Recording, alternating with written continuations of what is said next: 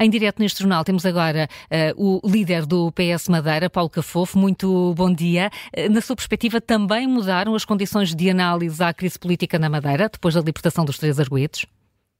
Muito bom dia. Uh, olha, na opinião do PS Madeira, nada mudou. Até porque o caso não está encerrado, não está arquivado, os, as pessoas que foram agora libertadas com uma medida de coação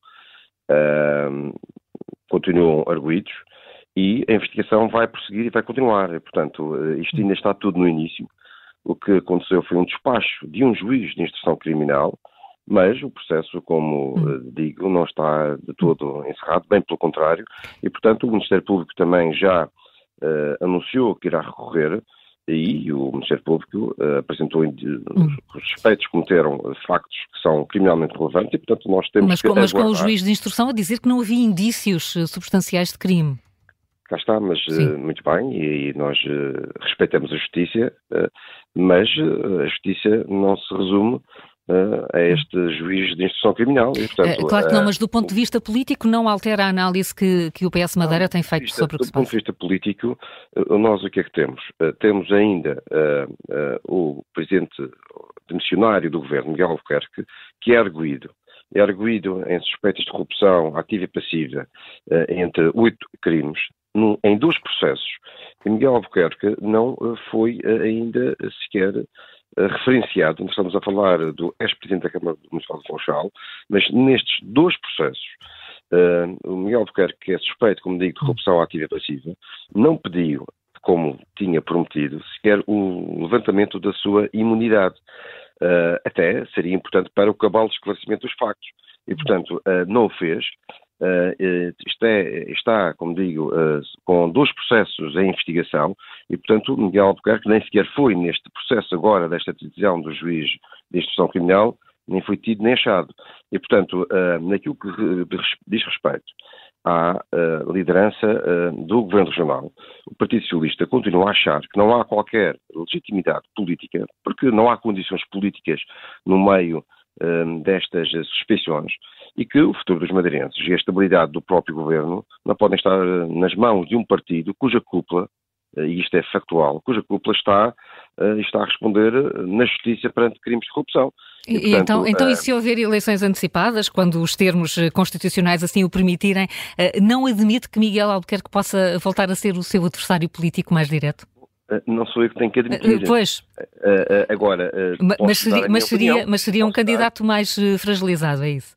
Não, eh, repare, uh, o Partido Socialista, uh, independentemente uh, dos candidatos do próprio PPD-PSD, e diga-se de passagem que há uma desorientação total por parte do PPD-PSD, porque, repare, apresentaram uma série de possíveis candidatos e não conseguiram ainda achar um candidato sequer para apresentar ao representante da República. Agora vem com o, vem ressuscitar uh, Miguel Albuquerque, uh, mas, enfim, nem dizem que sim nem que não. Quer dizer, isto é, quando vão ao representante da República, quando isto está nas mãos do representante da República, nomear um novo governo, ou deixar esta ingestão e deixar a decisão para o Sr. Presidente da República, uhum. nós não podemos consentir que haja um, um cheque em branco. Aliás, eu estou convicto que, apesar até destas, o Partido Socialista está absolutamente convicto que aqui na região há uma rede de conluio e favorecimentos que não favorece de maneira nenhuma uh, uh, o governo da região.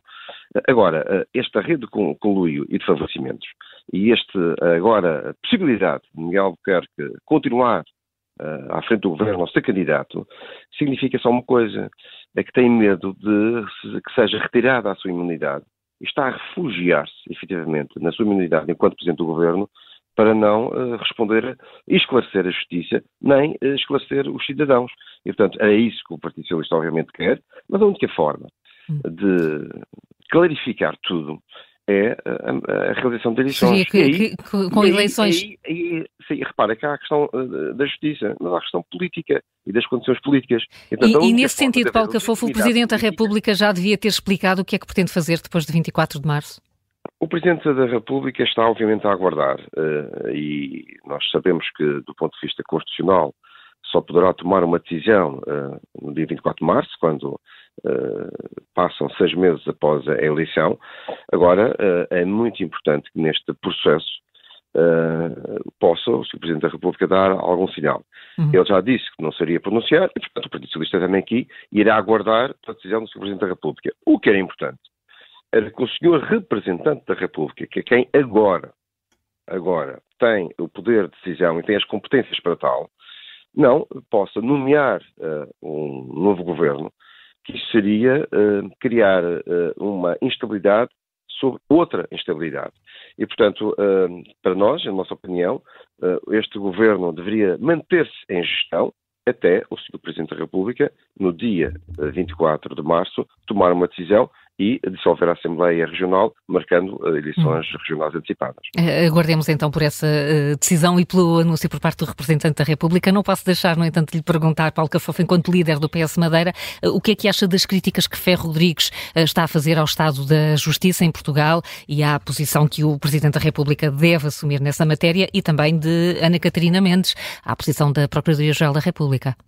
Eu acho que nós todos, eh, eu digo todos eh, que temos responsabilidades políticas, mas também os cidadãos, devemos efetivamente fazer uma reflexão profunda, mesmo profunda, sobre eh, a justiça, nomeadamente que estamos a comemorar os 50 anos do 25 de Abril e da importância que a justiça tem para o suporte, que é mesmo o principal suporte do nosso regime democrático. E essa reflexão deve traduzir-se concretamente em quê? Essa tradução, essa, reflexão, obviamente, deve traduzir-se em atos.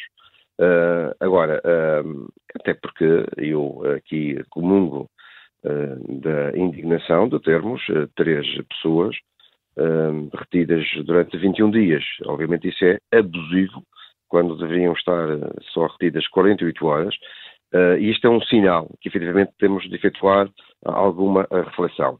Mas também temos de ter aqui alguma confiança.